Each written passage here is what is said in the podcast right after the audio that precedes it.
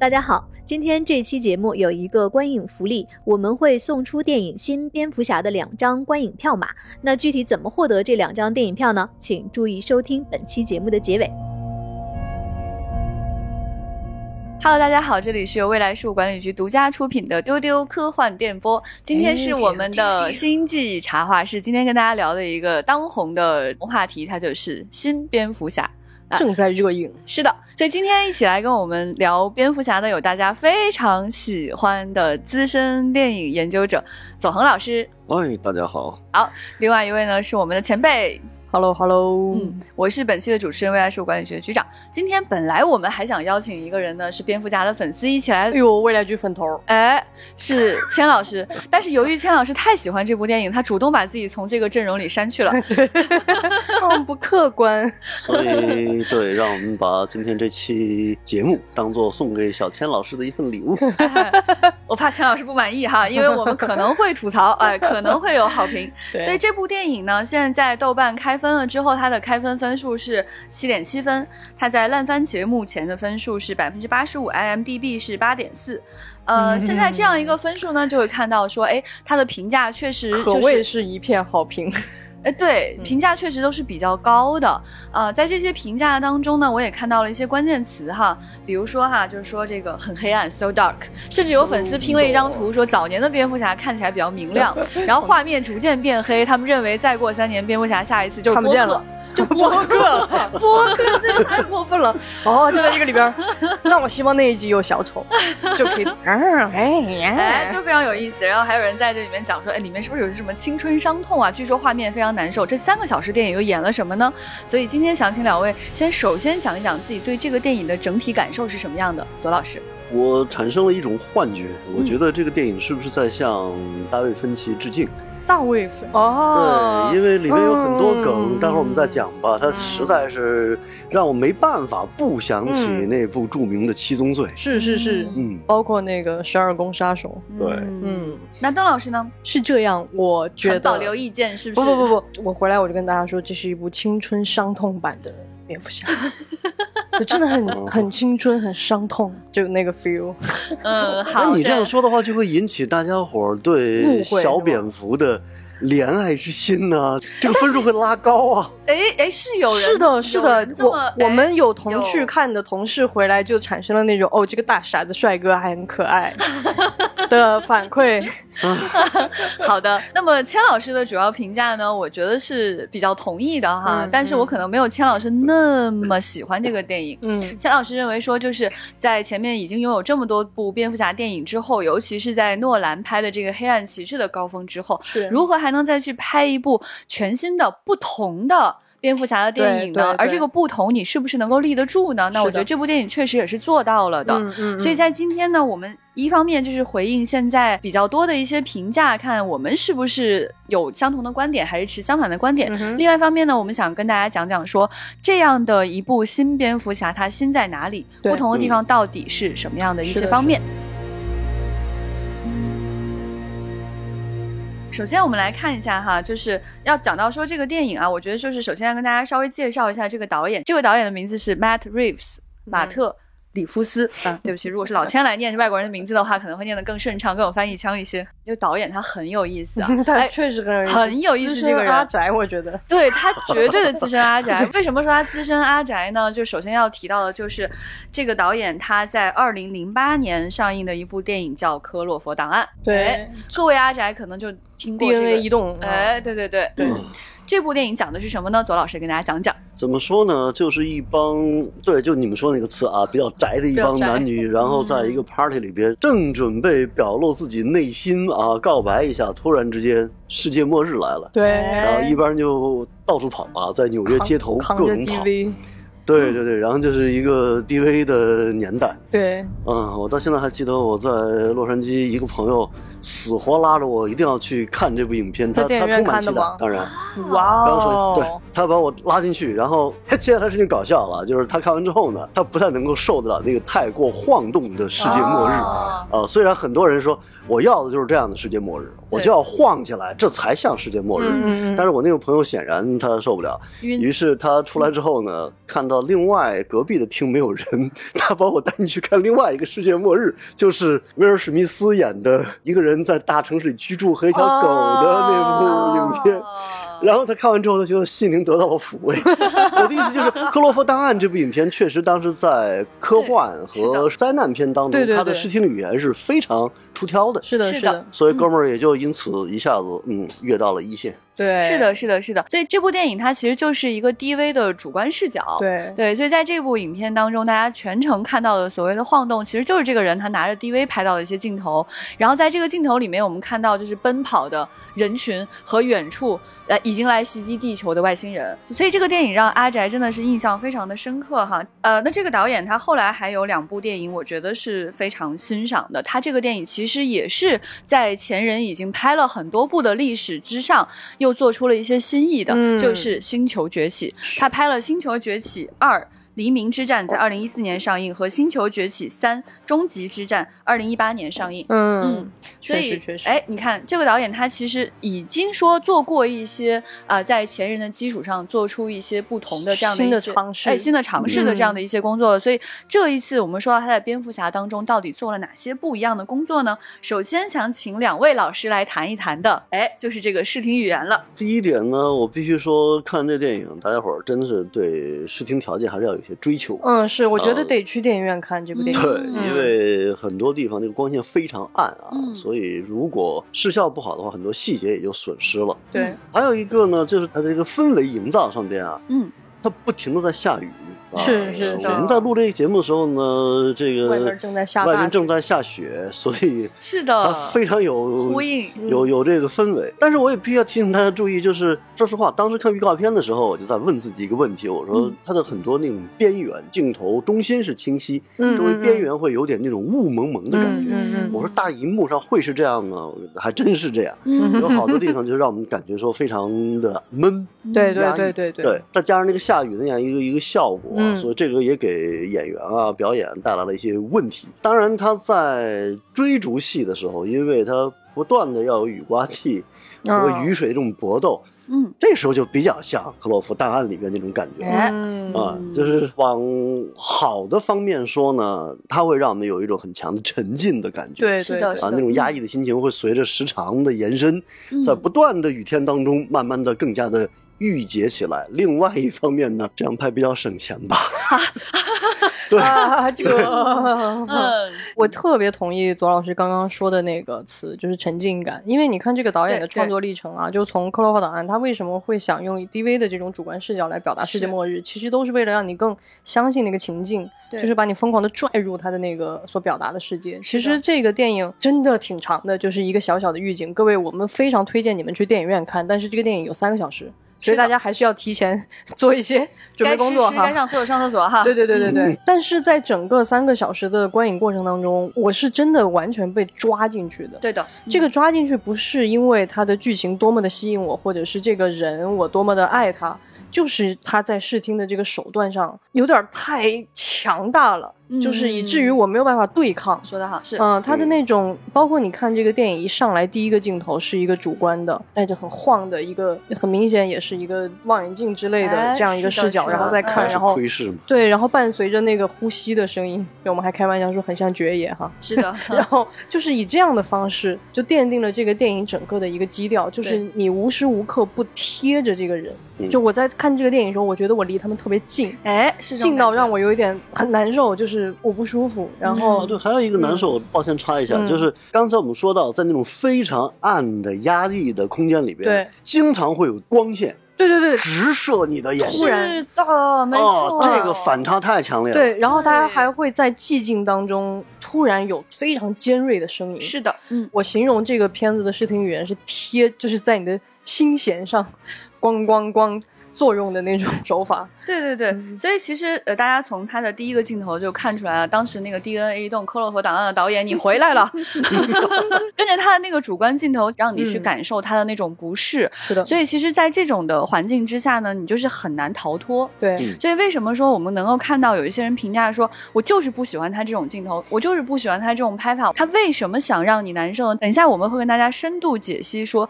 他这种难受跟他的主题之间有什么样的关系对。那我们现在来讲说，在视听语言方面，他做的非常的优秀，说如何把你摁在镜头前，如何把你摁在大屏幕那儿，让你一点一点的跟着人物的内心，不得不去进入他的内心。是的，不得不去进入一个脏乱差的基建非常差的歌坛市，不得不去进入一个不停的下雨，让你风湿疼痛的一个城市里面哎。呀哎呀，那是疼了。是的，好难受的，真的，我就是很怕一直下雨这种感觉哈。我作为一个北方人。那么刚才两位老师也讲到一点，尤其左老师刚刚讲到，就是这个光的这种感受啊，就是进入到我们视听语言第二部分，我们想聊一下这个光的感受。就是是刚才我们刚刚说到，就大家吐槽说啊，这个越拍越黑，以后变成播客哈，这个这个镜头是很黑哈，对。但其实我们仔细去看的时候，发现它这个里面的光线的运用是非常的复杂跟有趣的。对，刚刚有讲到一点说，突然在那种逼仄的黑暗当中，一道强光射过，我有的时候都嗯不得不闭上眼睛哈，就那种嗯眼睛的难受是非常生理性的。对，那么我们还看到哪些对光线的使用呢？就是为什么我们说这个导演，我觉得他沉浸感特别强。就是今天我们可能分析出来的每一个点，都会指向让你非常难受。比如说，在这个片子里，它其实这也是我跟老千回来跟我们交流，就它几乎没有使用任何自然光，嗯，对它的整个布光的那个气氛是非常夸张的，是一种你在生活当中绝对见不到的色彩和光线。哎是就是它从一上来就让你知道，因为它本身是一个架空的城市，而且在这个城市里有各种各样的罪恶，有各种各样的丑恶，有各种各样的阴暗以及那种明暗的那种暧昧的东西。所以这个城市它就应该是一个不同于我们生活中能够见到的。那种状态，其实你对比一下，看完这部电影以后，我又回去看了诺兰的蝙蝠侠嘛，嗯，但是你会发现诺兰拍那个就是太真实了，他那个城市你会相信它是美国的某一个城市，对的，嗯，它完全没有那种漫画带给你的那种感高度的抽离、嗯。高度的抽象，甚至是、嗯。啊。然后，但在这部里一上来，我觉得那个歌坛的那个气氛就做得非常非常哎。的强烈了，所嗯。以它在包括它的色彩上。大家从目前放出来的海报，包括如果你在电影里看了的话，你会对它的那个红和黑哎，非常有印象，就是两种极其艳，就是那个红是非常浓烈的那种嗯暗的那种红色，然后跟那种非常纯的黑色的底。加在一起啊，我们又开玩笑说，哎，你看星战又蹭到了，这是不是达斯维达和他的空间？好的。对对对对，容易让你想起那样的气氛啊。其实你在这里面还能看到他对呃这种反光的使用是非常丰富的。嗯比如说，就是他们戴的那个头盔，摩托车的那个头盔的那个反光，你能在里面看到那个城市的一些光影的反光，嗯对吧？然后下雨也是一个非常有意思的因素，这样它地面就会有积水，对，在积水上面你就看到一些非常有趣的倒影呃反光，嗯对对对呃，还注意到就是有一点，就是他比如他会去拍一些那种破碎的玻璃，嗯或者是隔着玻璃去看里面的一些呃正在发生的事情，是那这种光线就变得非常的丰富跟复杂，就非常的有趣。是。嗯。在那些室内的环境当中，提醒大家可以注意一下，你会发现说都不是一个正常的室内环境对，嗯。啊、要么是犯罪现场嗯，啊、你进入的时候已经到天黑了，光线就很诡异。是的，要么你就进入了人才辈出的阿肯姆呃 精神病院啊，然后那个地方的光线也显然是不可能让你觉得是正常的。是的，嗯啊，包括车的光啊，甚至有时候手电筒，它在侦探的时候啊，像侦探一样这这这个都是在光线上面，你一看就觉得非常风格化。对对。刚刚你说那个红色啊，有点脏，有点闷，有点潮的那种红啊嗯。是的它让我想起另外一个电影，但这个电影它跟商业片没什么关系了，就是它被誉为是，呃，电影史上第一部彩彩色色片，红不是有沙漠对红色沙漠，就是说它嗯在彩色这个出现之后呢。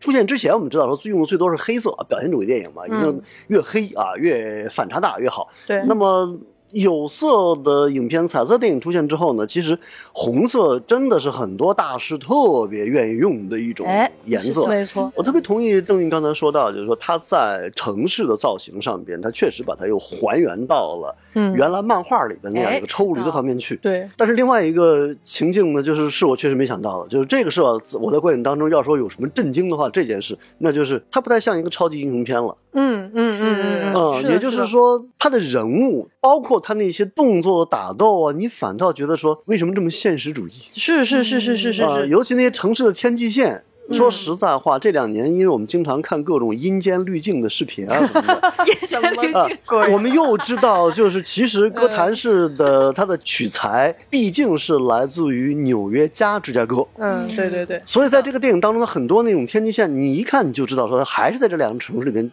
嗯，取了景。是的，但是我又要说呢，我看这部电影的时候，有另外一个元素让我强烈的意识到，我毕竟是在看一个超英的作品，那就是他的音乐。哎，说得好，哦它那个音乐，其实大家可以想一想，跟这个 Hans Zimmer 的啊，对对对，还是蛮像的。是的哎所以这个氛围是是足的。现在我们就谈到了这个声音哈，就是在这部作品当中，我们听到的这个音乐，它其实是非常契合我们刚刚说它的这种影调、这种镜头，没错。它它其实是又通过声音把我们向情绪、向气氛又推了一把。是是嗯是，它这个里边其实比较能让你走出电影院还记得的就是它那个钢琴的那个声音，很嗯，闷，然后贴的离你非常近，就是咚咚咚咚，你就觉得一直有一个人在你耳边在敲那个琴键。但是当你仔细想要去分辨那个旋律的时候，你会发现，嗯哎，你抓不到它。哎，它其实就是完全的是一种现在非常流行的一种配乐的手法，它不再是用那种旋律性的东西去表达一个跟这个情境比较接近的状态，然后让你。感受不到这个音乐，你只是在看电影的同时觉得，哎，好像我很沉浸。其实现在的音乐都会跳出来，嗯，就是声音会变成视听语言里面非常重要的一个部分，它会直接作用于你的情绪，而不是嗯单纯的只是在辅助叙事，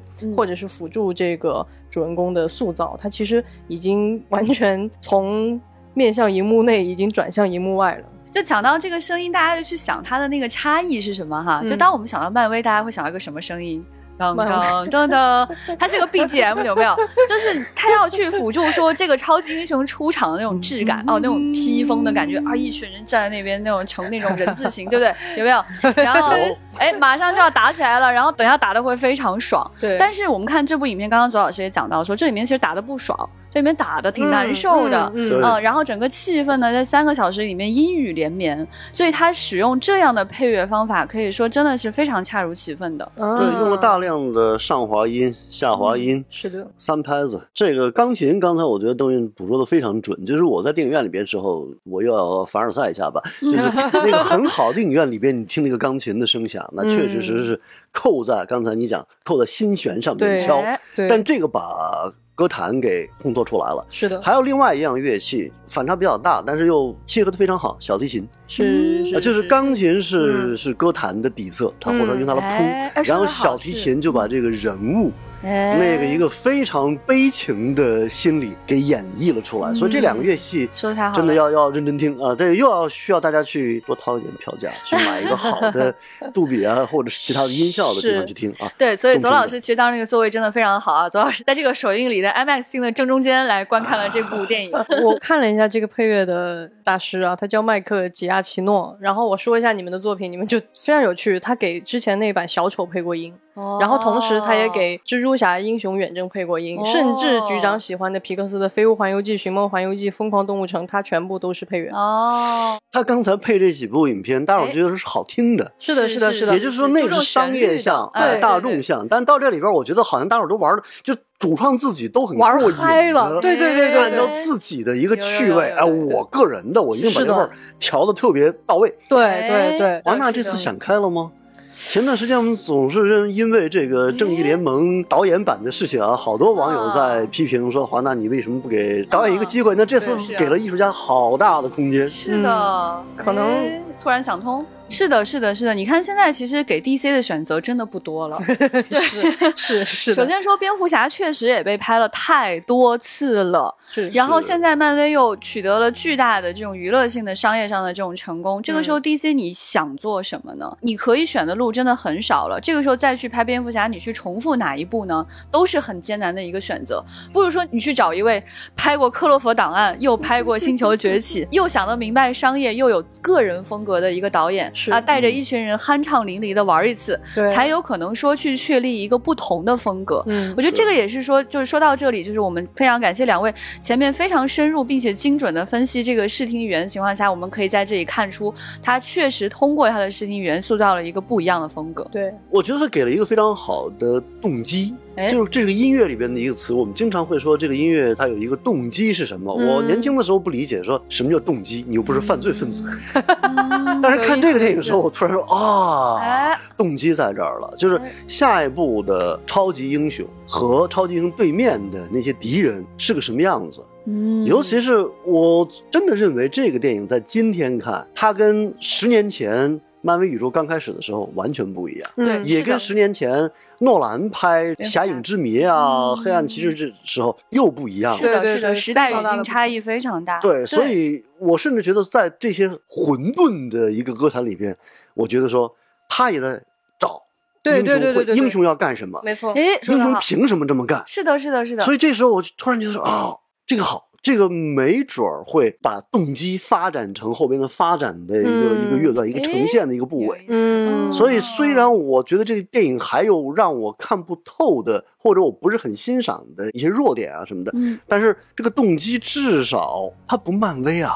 我不要再看漫威啊，就这感觉。差异性。哎，对对，嗯你看，它既是在今天必须区别于漫威，对又要区别于过去自己已经有的成就。那在今天这种差异性的这种寻找过程，其实是非常迷人和有趣的。是的这也是为什么我们其实对这个电影有很多的欣赏成分在里面。对对对对。那接下来就要谈到这个问题了哈。我们说到 DC，说到漫威，说到超级英雄的时候，人物塑造就是我们接下来这个重要的话题。嗯哎、到底应该塑造一个什么样的新人物？嗯以及他的敌人都是谁，他的朋友都是谁，这些人物形象都立住了吗？我觉得我们可以来展开来聊一聊。首先要聊的就是帕丁森这一版全包黑眼线的蝙蝠侠哈，全包黑眼线。请问两位对他 有什么样的看法？呃就青春呐、伤痛呐、然 后我我我说这个不是在就是一开头一开头就是就是写日记嘛，就是对对对就是 my diary，对，呃，就是我其实不完全在吐槽，因为什么呢？因为其实蝙蝠侠这个角色，我之前在跟左老师那次聊正义联盟的时候，我有讲过，蝙蝠侠其实是从我很小的时候我就一直在，几乎是我认识的第一个超级英雄。哎啊，第一个是超人，然后第二个就是蝙蝠侠，是的，都是 DC 的，就是。但是我从来都对这个角色没有感觉，因为他对我从小我就觉得他是个大叔，就我不知道他在酷什么，就是有一种 不知道他在哭什么啊，就是然后又没有超能力，又又不像 就是超有钱就是超人又能飞又能干嘛？他就是开个车，然后骑个摩托。因为我小的时候喜欢那些更夸张的东西，所以在一直以来，就是蝙蝠侠这个人给我的感觉就是，不管他在这个电影里实际的年龄是三十多还是五十多的，还是那个 Playboy 的感觉，他都让我觉得是个大叔。就哪怕现在我自己年龄也长大了，我仍然觉得他是个大叔，就是我还是会叫他叔叔。这是唯一一部我看到他不会叫叔叔的蝙蝠侠。不是演员的年龄的问题，是这个角色给你的感觉。是的，是的。其实你要从客观的时间线上来说，他跟诺兰的那个《侠影之谜》，哎那是刚开始当蝙蝠侠，这都已经当了那么两年了。哎，对他其实应该比那个时间点还往后了一点点对，但不知道为什么这个人就让你觉得他很年轻，很年轻甚至你可以说很幼稚。对，很就是青春期那种感觉，哎特别明显，就是完全摆脱了以前那种让我觉得很爹的、很 叔的那种蝙蝠侠的感觉。他突然意识，哎，我我甚至开始用那种啊孩子干嘛？这种心态在看这部你甚至觉得我是成年人我应该跟你说说。对对对对对对对。对 那种感觉。他一开始啊就开始写日记啊几月几日阴 下雨歌坛市如何如何啊我心情怎样怎样。然后到中间之后你就发现他还特别叛逆他在寻找自己的父亲。对吧？就是我父亲是个什么样的人？我是为了父亲去拯救城市，还是哦，原来我父亲不是一个好人？他就想这些问题。然后最让我生气啊，我觉得最是那种叛逆、没礼貌哈，这小孩儿 没礼貌，就是他们家阿福都受伤成那样，都被炸了。阿福醒来之后看见孩子来看我，好开心啊！爷爷挤出一个笑容给他，结果他气鼓鼓坐那儿说：“你骗我！” 我当时觉得这孩子太没礼貌，我真想抽你。我意识到他个太幼，稚了。我意识到他的幼稚或者反叛呢，是他一开始跟阿福说话的时候，嗯。有一句嗯“你又不是我爸爸”，好幼稚啊！然后我突然想起，哎，这难道不是蜘蛛侠对他的那个对叔叔说的吗？对对对，对呀、那我想老头说：“我知道我不是你爸爸。对对对蜘蛛侠说：“那你就不要装成是啊。”对啊哎，我说这台词为什么要要演过来？从蜘蛛侠从蜘蛛侠上要来的台词，对对对，而且就是你会发现他谈恋爱谈的也特别幼稚。我为什么说他谈恋爱很幼稚啊？我真的很想给大家举这个例子哈，就是真的完全没有恋爱经验的人才会做这种事。大家想想以前的蝙蝠侠是什么人啊？是那种挺油腻一人。他就是 playboy 嘛，对对对，非常挺油腻典型的他要去跟我们神奇女侠说：“你这样的人我见多了。”我们神奇女侠说：“我这样人你一个都不认识，对吧？”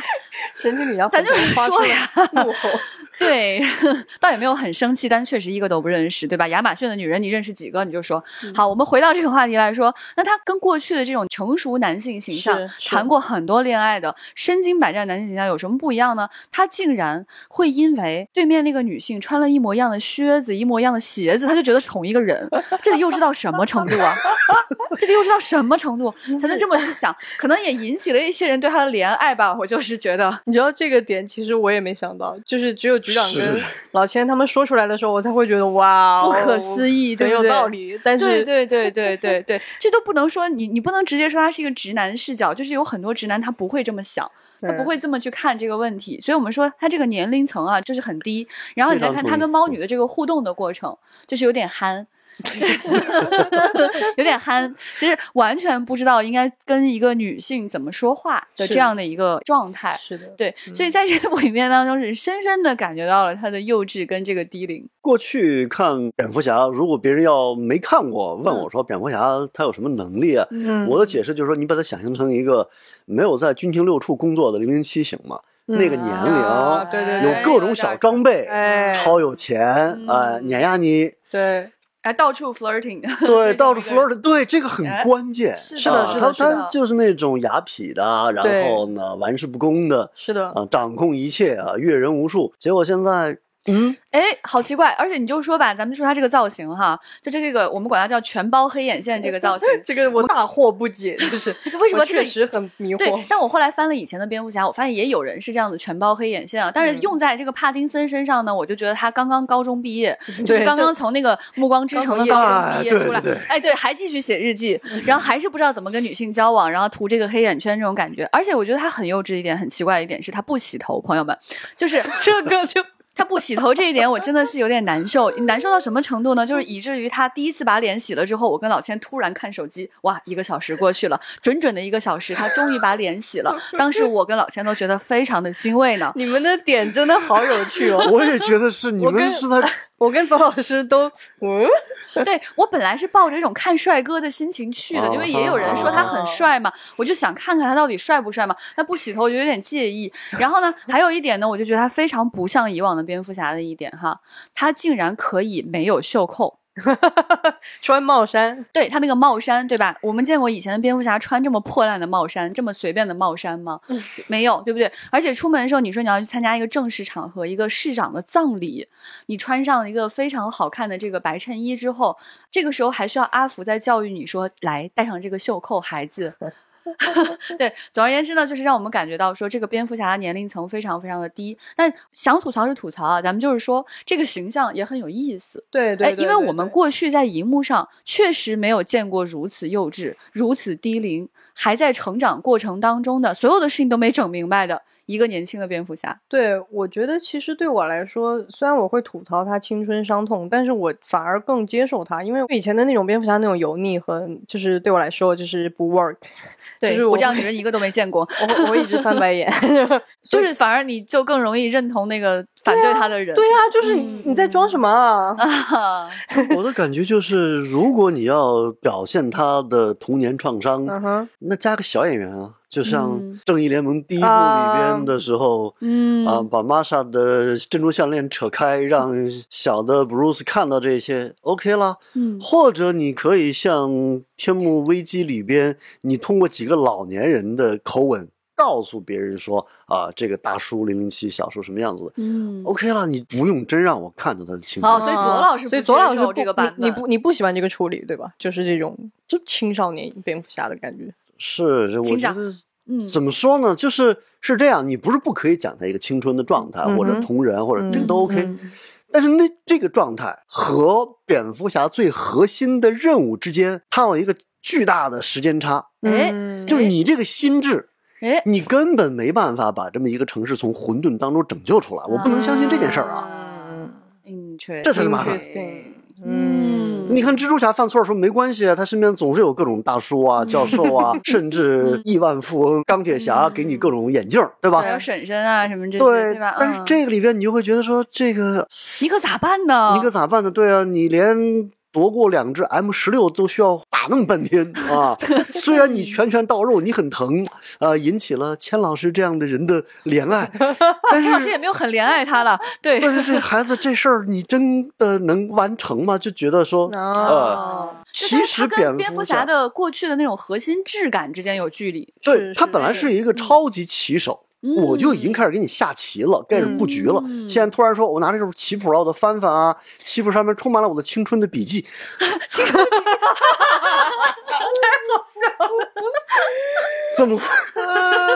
对，我觉得我觉得左老师讲的这一点非常的重要哈，就是这一部蝙蝠侠上来，其实给你看到了他能力的边界。是的，他花了很长时间去描述他打了一帮街上的那种就是化妆成小丑的小混混的这样一群人，打得如此困难。对，好难受啊！就是你觉得他，就是他那个能力边界的这个谱系，他塑造的非常的清晰。就这个人真的就是一个有装备的普通人，是，然后这个装备好像也不厉害，嗯然后以至于很长一段时间，你就觉得说他没有能力解决任何问题，是包括说他跟猫女一起配合去做调查，你就觉得你想明白了吗？他每次猜谜语的时候，你就着急，你真的知道吗？你西班牙语是不是不好？就是好急啊。真的好急，就是你就感觉到说他自己的全然的那种手足无措。我觉得哈，就是对我来说哈，我觉得他确实是跟过去的蝙蝠侠差异很大，但是同时我我有一种期待，就是你导演给我这个阴雨连绵，你给我这么难受的一个能力边界，打的也都难受，然后小孩子什么也整不明白，在这样一种巨大的泥泞的困惑当中，我就有一点点期待，说以后他到底打算怎么办？嗯，这个怎么办？确实变成了巨大的巨大的问号。对，嗯我后来走出电影院，我就想，也许这是导演想做的事，是，也许他想表达的就是去回应今天的世界，在这样一个混沌的、走向黑暗的、周围的人都令你困惑的世界当中，你在泥泞当中，你想怎么办？让我们一起来探索一下。如果我把你这样一个观众也装进这个世界里，装进这样难受的、基建不好的歌坛，也装进一个谜语人的那个眼镜里面，也装进这个蝙蝠侠的身体里，在这个时候，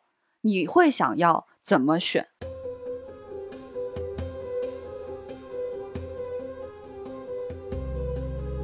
就是我特别认同两位说的，就左老师分析的这个蝙蝠侠，他离过去的蝙蝠侠的那种魅力特别能理，解左老师不喜欢他这一点。对，就是嗯离他的那个魅力确实是有一点远。确实因为。对我这里还可以再做一个，也是跟诺兰的那个蝙蝠侠做一个比较。我这次在看《黑暗骑士》的时候，我大震撼。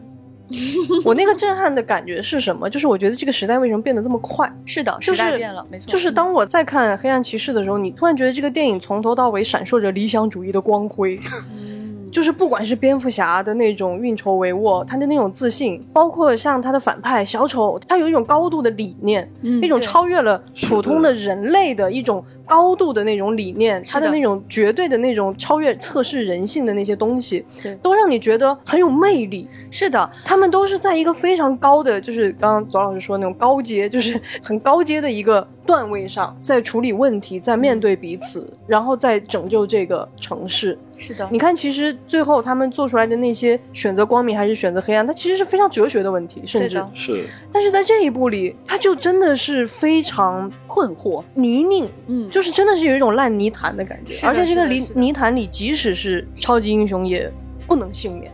对，就是让我感觉我在看这部电影的时候，其实我有一个对这个电影我不是那么的会喜欢，也有一个原因在这里，它会让我想起前一段时间那部小丑，就是杰昆菲尼克斯的那哎部小丑，也会让我想起《黑客帝国四》里面的一些情境。是的，是的，没没错，就是他们都让我感受到了一种因为时代的这种快速的变化带来的那种那种无力、那种理想的那种光芒的消退，以及那种我现在都不要跟我谈理想，你先让我从这个泥潭里站起来。对，所以其实这部电影它为什么可以不一样？其中我觉得可能还有就是这个时代背景的这个原因，嗯就是我们看到每个年代的蝙蝠侠，他都在试图回应这个主题，嗯每个年代的电影也都是在承担这样的一种责任，承担这样一种思考。所以刚刚我们说，就是在这部电影当中，因为它是一部非常新的电影，所以它在嗯回应这个时代的声音、这个时代的背景。他想在这个时代当中摸索自己想做的事。因为这个导演他在拍这部电影的时候，已经不是科洛弗档案的年代了，对，也不是星球崛起的年代了。是的，那今天在这个新的年代当中，他也在困惑。所有的创作者，所有在思考的人，也就是头上顶着一个巨大的问号在前行。他选择什么？这个蝙蝠侠，我就在最后那一刻，我终于觉得这个孩子有点可爱了。嗯他选择跳进那个就是已经淹没了歌坛的水当中，他选择进入泥泞。是，嗯他选择说：“我知道我这个时候不行了，但是我还是要进入这个泥泞，我要去帮助一些人。”他没有想明白，我甚至觉得他当时很有可能都是已经被打晕了，又给了自己一针，当时整个人就是懵的。嗯他完全很有可能是在做一个下意识的选择，说这个时候我也不知道该干什么了，我救几个人吧，我跳进水里我也不害怕，嗯我不惮于去把自己扔在泥泞当中，然后去帮助一些人。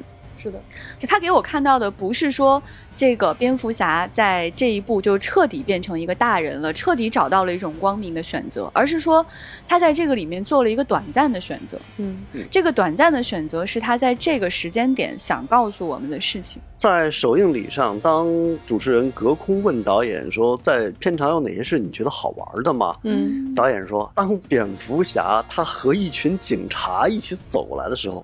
他说：“这场景超好笑的。这个电影里边啊，有好多次，本来蝙蝠侠是独来独往，跟警察几乎不打照面。这次他几乎天天生活在警察当中。嗯对对对，啊然后警察最好的朋友是一个警察。对，然后呢，警察里边好多力量呢，也是要一会儿正义，一会儿邪恶，一会儿嗯愚蠢，一会儿尖锐，嗯就围绕着他，不停的在吵他，在闹他。嗯嗯，在这个过程慢慢发展起来之后呢，我就产生一个感觉，这难道不是很像今天美国的一种政治的景象吗？嗯。就是所有的人都仿佛在议会里边指着一个大人物说：“你不行，你很可能是个恶棍，我们不能相信你。”这个嗯。非常像美国今天的很多政治人物哦。相互之间指责，然后群众也不知道该相信谁了。嗯嗯，所以，这个年轻人他带来的一个特点可能是：第一，他足够年轻；嗯第二，他不被公众相信；第三，如刚才局长所说，他要跳到废墟当中。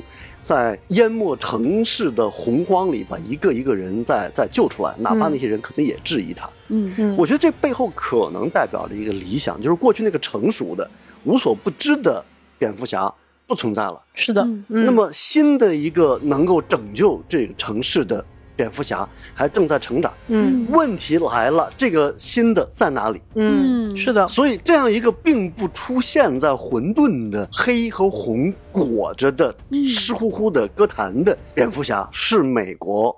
尤其是或者 DC 或者呃华纳找不到的这么一个需要的英雄，而有意思嗯像上一个年代成熟的蝙蝠侠嗯没有了，是的哎说得漫威的大家也不再相信了，是的，进入了疯狂的多元宇宙嘛。对哎，特别有这样的感觉，就是我刚刚说一个明确的、光明的，能够指引你的神一般的英雄角色消失了，对，新的角色还在成长，他有点找不着北，是的，他能在一定程度上帮助人。嗯，所以我特别能够，即使我会嘲笑他青春伤痛写日记啊，我回来还是经常在在笑这个点，但是我非常理解这个处理，就是为什么呢？因为你会感觉到这个英雄，比如说蝙蝠侠之前。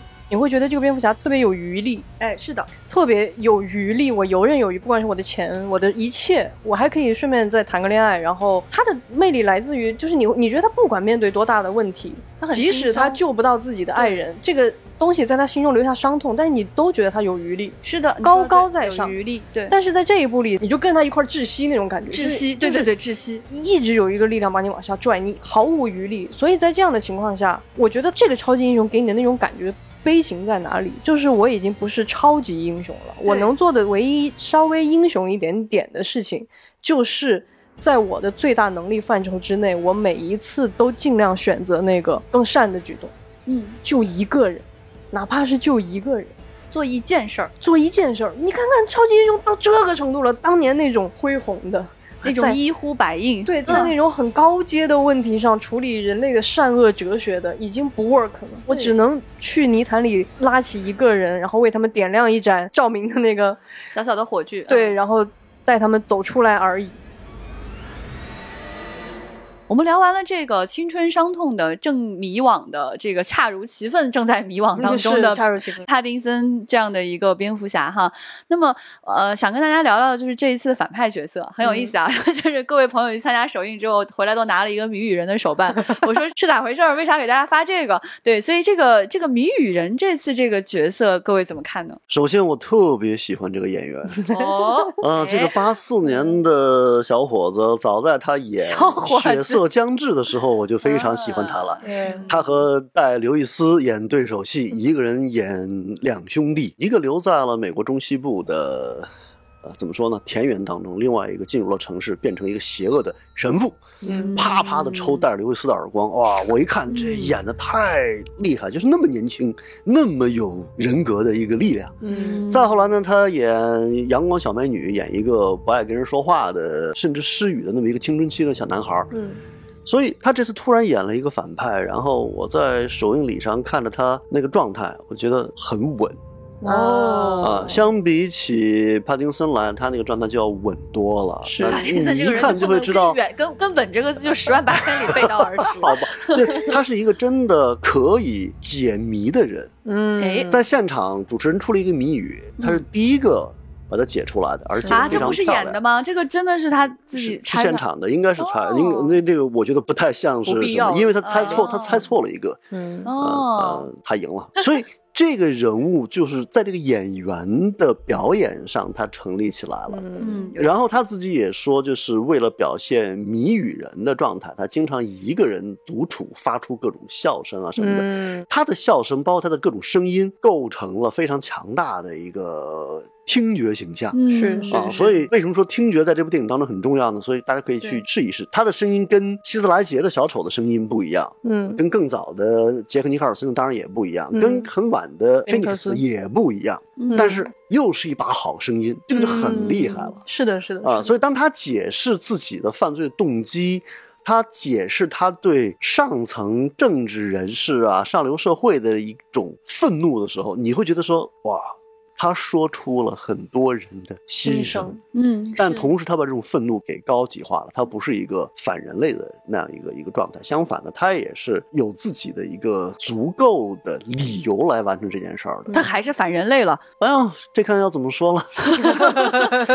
各位对反派都很感兴趣啊。嗯，对对，我觉得谜语人这个角色确实是在这部电影当中很清晰的给立住了。嗯就是我觉得左老师说的特别对的一点，就是真的应该去电影院去感受这个角色的负面魅力，这种负面能量非常强大。嗯就是我前面在看到说他他在他自己的社交网络上释放出来的那些视频，然后他在里面用的那个声音，你觉得是一个很低沉的一个癫狂的一个人。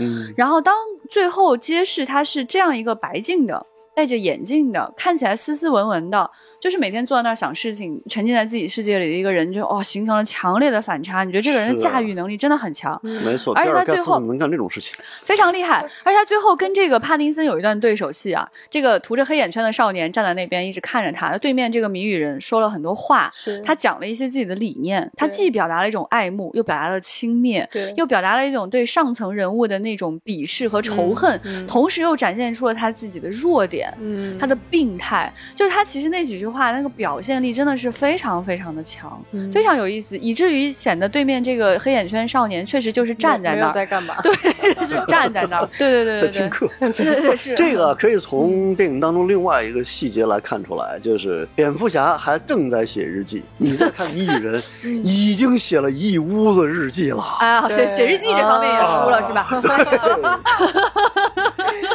你看人家写的那些日记还很复杂，又有谜语又有图，哎呀，是啊，这个就 有点好笑，对。但这个人物确实是呃非常有意思的一个新人物。然后他被关进了这个监狱之后呢，在最后的那个彩蛋部分，他对面坐的那个人是小丑吗？是很可能是是啊，啊，我当时就是极尽能力的去分辨哈，我觉得好像不是这一版小丑的声音跟脸，但是说出来的话又让我觉得跟包括跟前面的那个故事的呼应，因为一开始蝙蝠侠上来不是打了一群那个涂着小丑那个化妆的那样的一群人嘛，所以判断说这个人物十之八九应该是小丑，但又好像不是那部电影中的小丑，这确实不是，是，嗯，这到底是薛定薛定谔的反派，嗯嗯，哎对，所以就是说，后来我请教了一些专家，他们告诉我说这两部电影似乎都不是。DC 宇宙当中都不是，都不是。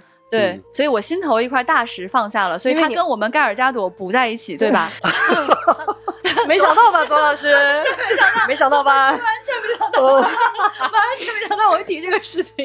对对对，这好吧，盖尔加朵还在尼罗河上度假呢，别着急，别着急。对我，那太好笑了。好，我要再说一件事，就是说，如果我要指出谜语人有哪个让我不满的了话，那就在于他写日记，包括日记里边那些凌乱的字迹啊，那些指纹什么的，没办法让我不想起《七宗罪》里边，是是凯文史派西也写了大量的日记，对。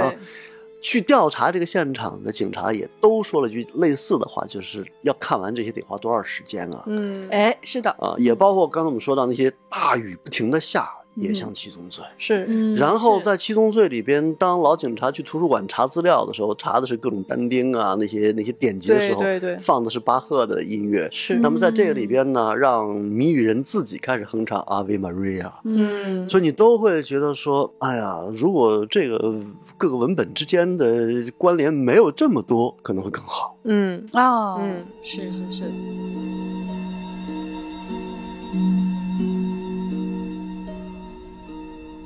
我其实，在看这一版的时候，我有一个蛮失望的点，就是这里面的反派我都不喜欢，就是我也不喜欢谜语人。然后我本来其实非常喜欢科林法瑞尔，但是我甚至在这部电影的时候都在走字幕了，我突然看见科林法瑞尔的时候，我才想起来，哦，他是企鹅人。因为这个企鹅人在这个片子里，让我有一种 what 对吧？哎，对，企鹅工具人，就是你在干嘛？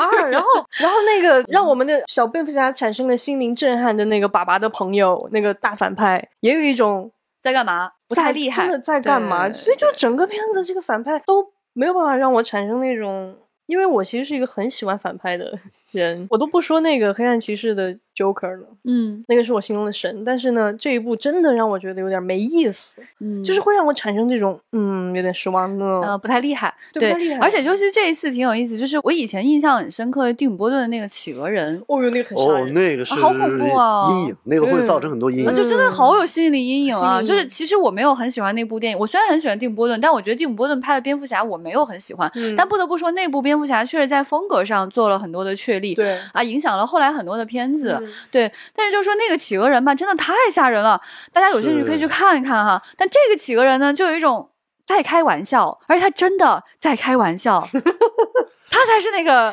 Joker 开玩笑，literally 在开玩笑。对，这怎么就那么喜剧角色呢？好奇怪。只是在他。电影快结束的时候，给他一个背影啊，给他一个侧脸啊，他似乎要崛起了吗？希望崛起吧，因为我说实话，虽然上一版的企鹅人给我留下了很浓重的阴影，但是我忘不掉他。嗯，当他去撕咬那些生鲜的生灵的时候，你会觉得说又恶心又疼，又有种腥味儿。当他死去的时候，他的尸体被他些仆从们送葬的时候，你就真的觉得是个悲剧人物。嗯，而这个企鹅人很工具啊。对，嗯，是你你看，这就是我刚刚说的这种下沉，不是说这一部电影只有超级英雄没办法了，我觉得反派都没办法了，就他好像也干不了啥，就是反派都已经在一个非常非常低的层面在运作了，就像这个企鹅人在里边好一般般，最后无非就是反叛了一下自己的老板，我就说 你 what，这是 DC 应该有的反派吗？你们的 能量。对，所以其实这也是为什么我觉得说，就是我没有特别同意大家觉得这部电影特别黑暗这个点。就是我看了很多评价说这个电影很黑暗。首先说它影调上是黑的，但是实际上它的光线是很丰富的。其次说各所有人的选择都不黑暗啊，大家选择都很不黑暗，就是反派也不是很厉害，然后他们的可选项也不是很多。对，然后我们的英雄和我们英雄的朋友们，大家的选择最后的结果都是正面的。是，所以你就说你从精神层面来说啊，跟从视觉层面来说，它都不能说是绝对的 so dark，只能说黑，嗯但是不够暗，对它有很多的 blank，但是没有达到 dark。而且我想说到一个点哈，就是说，我觉得这个点是我们可以从人物分析上来来讲的一个点，就是大家有专门提到说这部电影是不是侦探片？嗯，哎，因为这个早期的蝙蝠侠他有很强的这个侦探的这个特征。嗯啊，而且过去的一些就是漫画和电影当中也展现出来了他这样的一种能力嗯啊。然后开始的时候，他确实也给了一个侦探谜题啊，一个典型的侦探谜题，然后我们去进一步的去探索，说到底是谁在犯罪。嗯，我对整个探案过程可以说是非常的失望，就没有是啊几乎没有推理，也几乎没有侦探，就是在等它只是下一个案件发生。是的呢，就是呃，我们说这种侦探片，它这个悬念要拉得很足哈。嗯但是如果在最后一刻你才告诉我一些有效信息的话，这个很难有一些推理的因素在里面了。嗯而且呢，因为一度呃在外面的评价听说很 dark 是吧？就说很黑啊，那我就觉得说。该不会是他的警察朋友吧？该不会是阿福吧？要是阿福，我就掀桌了。嗯，对，我就一猜再猜，一猜再猜，确实没有猜中哈。确实因为信息量也不是很充分，然后他整个探案过程又十分的弱鸡，就是他让人家猫女去戴着这个眼镜去侦探，然后他们这个侦探过程可以说就是在开玩笑吧笑。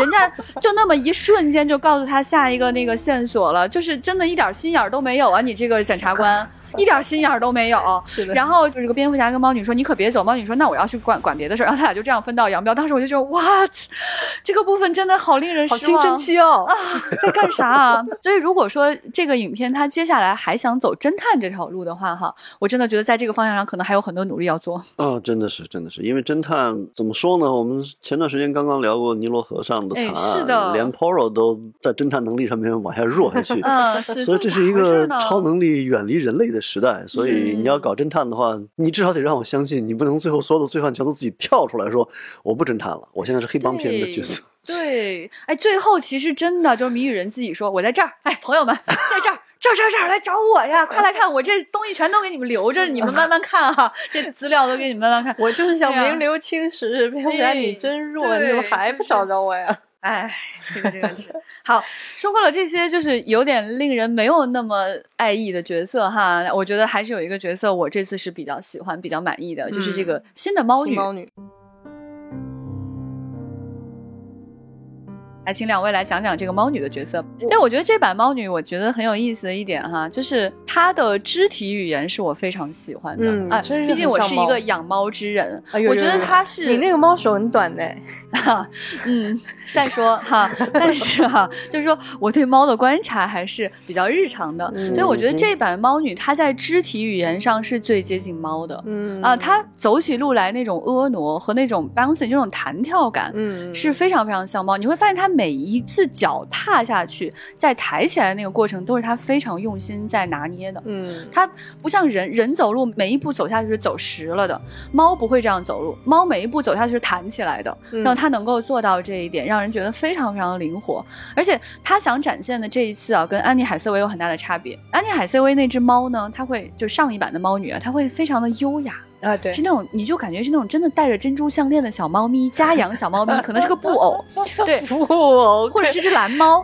对吧？但是这只猫咪呢，你会觉得 OK，它真的是一只流浪猫呃啊，它身上有野味儿，然后有点脏脏的，有点不知道自己身处何方，但是他也有自己非常明确的目标，知道自己的选择是什么。嗯他不会依恋这个男人，他也不会依恋这个城市，他有他自己的事情要去做。他整个过程当中目标最明确的人就是他。嗯我要帮我的朋友，我要找到我的朋友，然后我要复仇，然后小哥再见。这一版的猫女给我带来了一点小惊讶，就是她的身世啊也给了出来、嗯啊，哎嗯。而且这个身世就非常有的说了，嗯。就是他是来自于跨种族肤色的嗯。一个错误。对。上流社会的白人男性嗯欺凌来自底层的黑人女性的一个结果，嗯是的。嗯。所以它带有一种复仇的先天的这种是嗯基因、啊这种基因。嗯对嗯，然后呢，他和蝙蝠侠的互动这个就有意思了，就是如你所说，比较像青春片啊，甚至两个人说，嗯。呃，一吵架马上就翻脸，我我不跟你玩了，嗯然后搞得这个剧情一下子嗯。峰回路转的无奈了起来。然后我就在想说啊，他还非常政治正确的帮助一个来自中东欧的可怜的女孩，所以我就会觉得他和就是九十年代刚刚出现那个猫女的时候，那是一个在办公环境当中被领略出来嗯。变成的一个要要报复男男权的一个角色，它叠加了几种意味在里面。哎是。呃但是我必须承认，这个演员挺立得住。哎就让我们会觉得说，哎，这个跟以往的不一样，但同时嗯。他在今天这个情况下是是确实他把一批这样的人的问题给放在一个动漫身上了，嗯。而且有意思的就是我就在想啊，非常古怪的一个想法，就是如果是一个白人女孩类的会怎么样？嗯嗯，对，就是确实说他在这个里面会有一些政治正确的因素，他做了这样的一个选择。但是在这样的选择之下呢，其实我对这个角色有一些些喜欢的地方是在于说，我认为他确实有一些侠义之气，嗯就是蝙蝠侠身上本身应该承担的这种侠义之气，在他身上却明确的表现出来了。嗯，就是他走的这条道路真的是一个正确的，说想帮助朋友的一条道路。然后呢，他有明确的这个动机，然后有明确的人生方向啊、而且我比较欣赏他的一点就是说，他不是一个过去的那种被拯救的角色，或者是蛊惑男性的女性角色，或者是复仇男性的女性角色，他都不是。他最后救了蝙蝠侠，他是以身犯险，选择了救蝙蝠侠。但是他救了蝙蝠侠以后，又不是说我死心塌地，咱俩就过日子吧，对吧？他就骑上他的小摩托离开了这个城市。对我觉得这样的一个就是荧幕上的这种独立的女性形象，你一方面可以说她是政治正确，另一方面我觉得她是非常稀缺的。我倒不觉得需要太在意这个所谓的政治正确，因为其实，在此前，哈利贝瑞是演过猫女的，就是此前是有黑色的猫女的。哎，对，啊就是我，我其实一直很喜欢猫女这个角色，我喜欢猫女那种很狡猾的那种感觉，就是因为猫女在我心中其实一直是一个捉摸不透的形象，她就是比如说安妮海瑟薇那版，她会利用这个社会对女性的偏见，在犯罪现场大声的嗷哭叫，然后把然后成功的被被警察保护出 去，然后她很不屑的嗯就开着玩笑就走了。其实这种东西是让我觉得猫女身上最有魅力的，所以嗯回到这一版，我很喜欢这个演员的演出，但是我仍然不太喜欢这个猫女的感觉，是因为他有一点点单一，就他身上那种你被你看透了，复仇心太强了，啊就是一上来明白了。哦，对，但是我又觉得他这种很像野猫的这种感觉是有趣的，因为嗯小野猫就会有这种感觉，它没有安全感，嗯然后它对一切的这种东西，它它的攻击性会很强，嗯保护欲、占领欲都会很强，嗯这一点是迷人的。但是我觉得它多少让我觉得有一点点没那么有趣，就是它没有利用这种猫女的那种啊魅力去做一些啊事情，然后以及她突然就爱上蝙蝠侠这件事情，我也很不理解。在这个故事里边，猫女的心智要比蝙蝠侠成熟，成熟这个故事可怎么再讲下去呢？是呢，嗯，可以讲，可以讲，可以讲。其实今天说了这么多以后，我其实反而会很想看第二部，哎，因为我会觉得就是一切都哎。都先在这儿都都对刚刚开始，哎有这个感觉然后跟过去都不一样。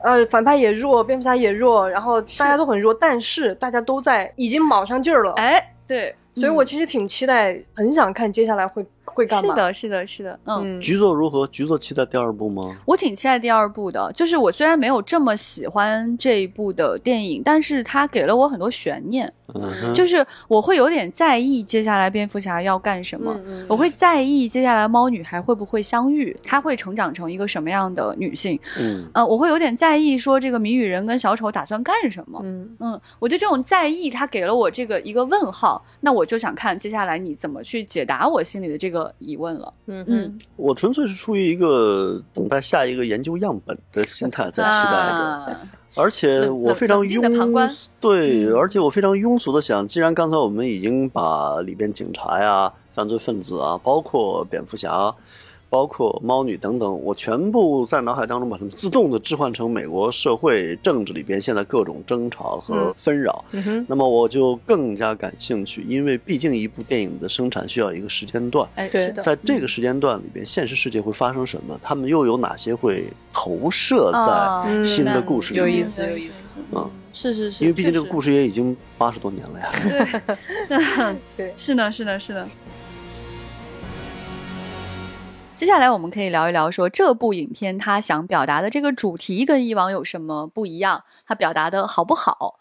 那我们在这部影片当中看到，它反复提到的就是关于这个真相与谎言以及面具这件事情。嗯就是什么是真的，什么是被面具挡住的。嗯啊，什么是谎言这件事情，他会用一些辩证的方法去看这个问题。它里面也会去强调说，不同的身份到底哪一个是真实的你，嗯也会有人专门去点这个题。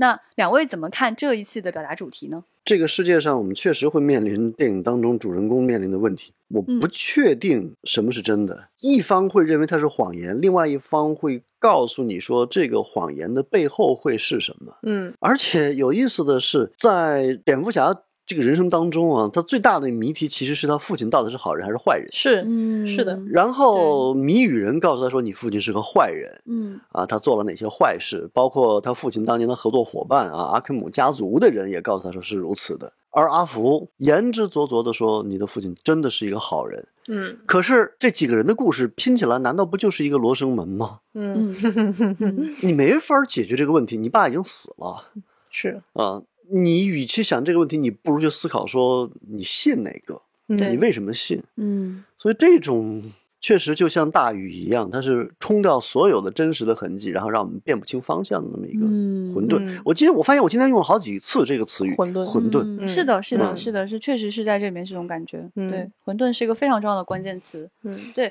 它这里面还讲到就是关于面具这件事情嘛，因为我们也看到说这一版蝙蝠侠他也是戴上面具时间不长，是对，所以他也在思考自己是谁这样一个问题。中间就有一度有一个镜头，这我觉得有点搞笑，就一群警察围着他，就是想把他的面具摘掉，那部分真的是。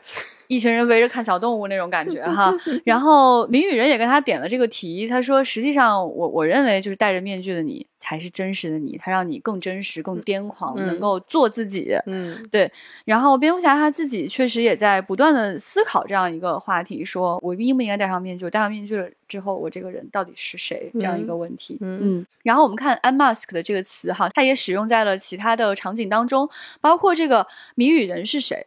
以及嗯说揭开真相这个动作，他也用了这个词是啊、以及最后的最后，就是当这个蝙蝠侠发现说谜语人其实在地毯下面还嗯藏了一个谜语，还藏了一个答案。那其实他揭开地毯，我们也可以认为 unmasked 就是把上面覆盖的东西揭拿掉掉了，嗯然后我们看到了他真正的计划跟真相。嗯对，两位会怎么看他对主题的这种表达方式？因为我实在是觉得这不是一个新鲜的对问题，这是一个从蝙蝠侠诞生以来就一直在讨论的问题，就是这嗯张蒙上你的脸以后，让别人不知道你是谁以后，你剥离了你的所谓的社会身份以后，的，你再去处理这个所谓的正义与邪恶，你再去处理光明与黑暗的时候，是不是会不一样？就我觉得这是蝙蝠侠一直以来都在处理的问题，所以我觉得在这一部里面其实没有在弄什么新的东西，反而让我觉得很……哎，其实我觉得这里很有意思。我在看这部电影的时候，有一种很复古的感觉，就是它会让我想起我小的时候看很多侦探片，包括像那种警匪片，什么《洛城机密》啊，什么，就是会让我想起过去看那种电影的感受，就是一个案件接着一个案件，然后我发现啊，有一些警察的这种之类的系统的腐败，就是嗯。它在这个层面的处理让我觉得非常的熟悉，但是在这样的熟悉之下，它又是一个今天让我觉得很贴近我的一个表达。我也看到很多人评价，有人觉得这一期的主题是表达的很深刻，然后用了嗯很多手段去表达主题，也有一部分认为说这个主题真的很弱鸡，就是 非常弱鸡。因为对于超级英雄来说，面具本来就是一个永恒的话题，嗯然后关于谎言与真相，确实也都是很多就是影视作品当中去表达的一个嗯主题，而他在他这一部电影当中表达的其实相对弱一些。是对，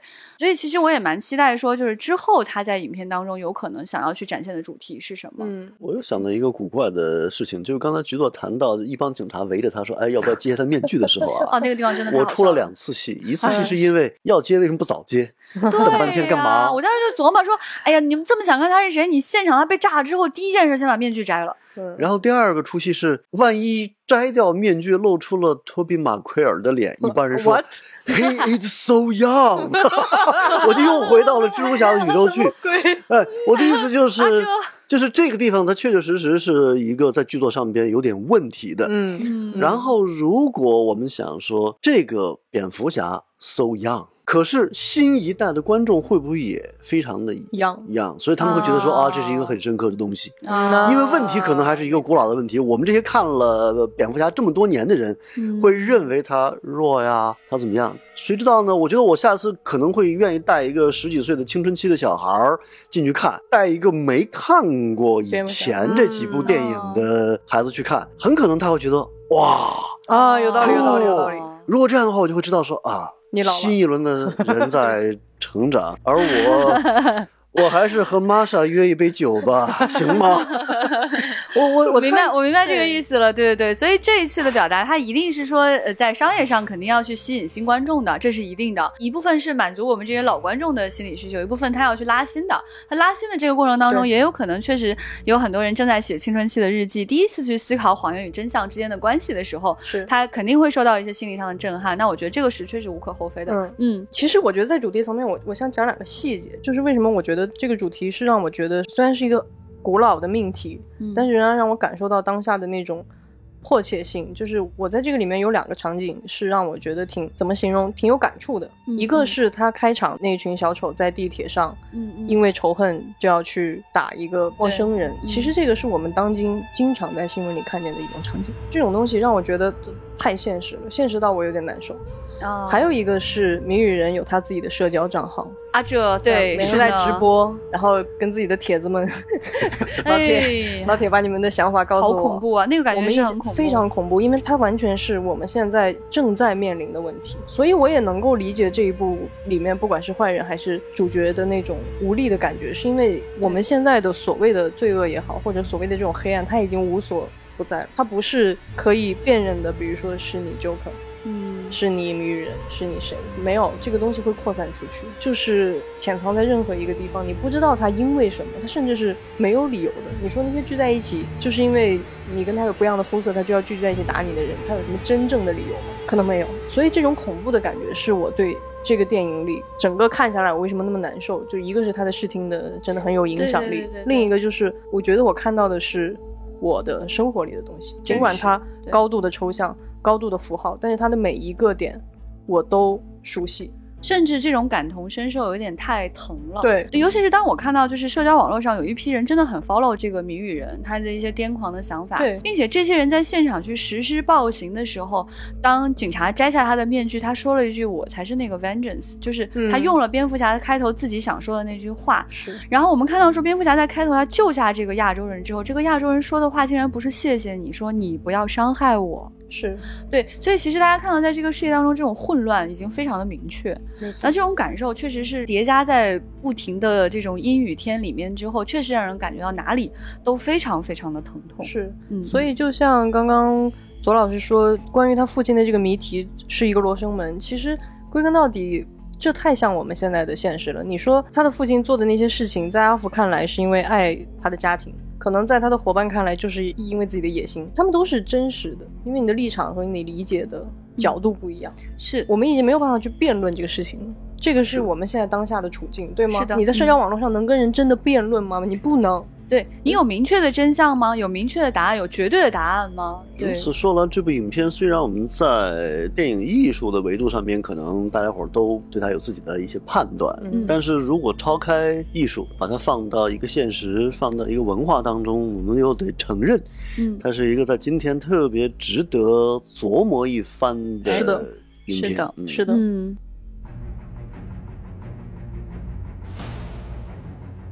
今天我们从这个视听语言、从人物塑造、从主题等等各个方面呢，我们对这个影片进行了分析。大家也都听到了，我们三个人，包括今天没有在场的被我们引用的千老师，大家都各执一词，观点不同。这个很有可能是你想要去电影院看一看的一个其中一个重要原因啊。嗯再一个哈，就是说，因为这部影片确实是新蝙蝠侠时代的开启，嗯那作为一个开端，大家去看一下呢，也有助于以后，假如他拍了更多，你可以更容易去理解，并且说这一部电影因为它的这个画面、声音和表演的这些特征，哈，就非常适合去电影院感受。没错假如你错过这个时间，没有在电影院感受的话，你今后在小屏幕上可能会错过他想去表达的重要信息。是是对推荐大家去电影院看一看。嗯那回来之后呢，你喜不喜欢它都是可以告诉我们的。嗯，对，好，谢谢左老师和前辈给我们的分享。今谢谢天左老师的就是这样，好，嗯拜拜。哎拜拜再见。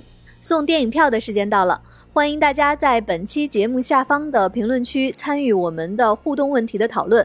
我们给大家留的互动问题是：你最期待看到一个什么样的蝙蝠侠呢？我们将在评论区选出两条优质的评论，送出新蝙蝠侠的电影票码。那我们这次互动留言的截止时间呢，是到三月二十四号，也就是本周四的下午五点。欢迎大家多多评论，参与互动。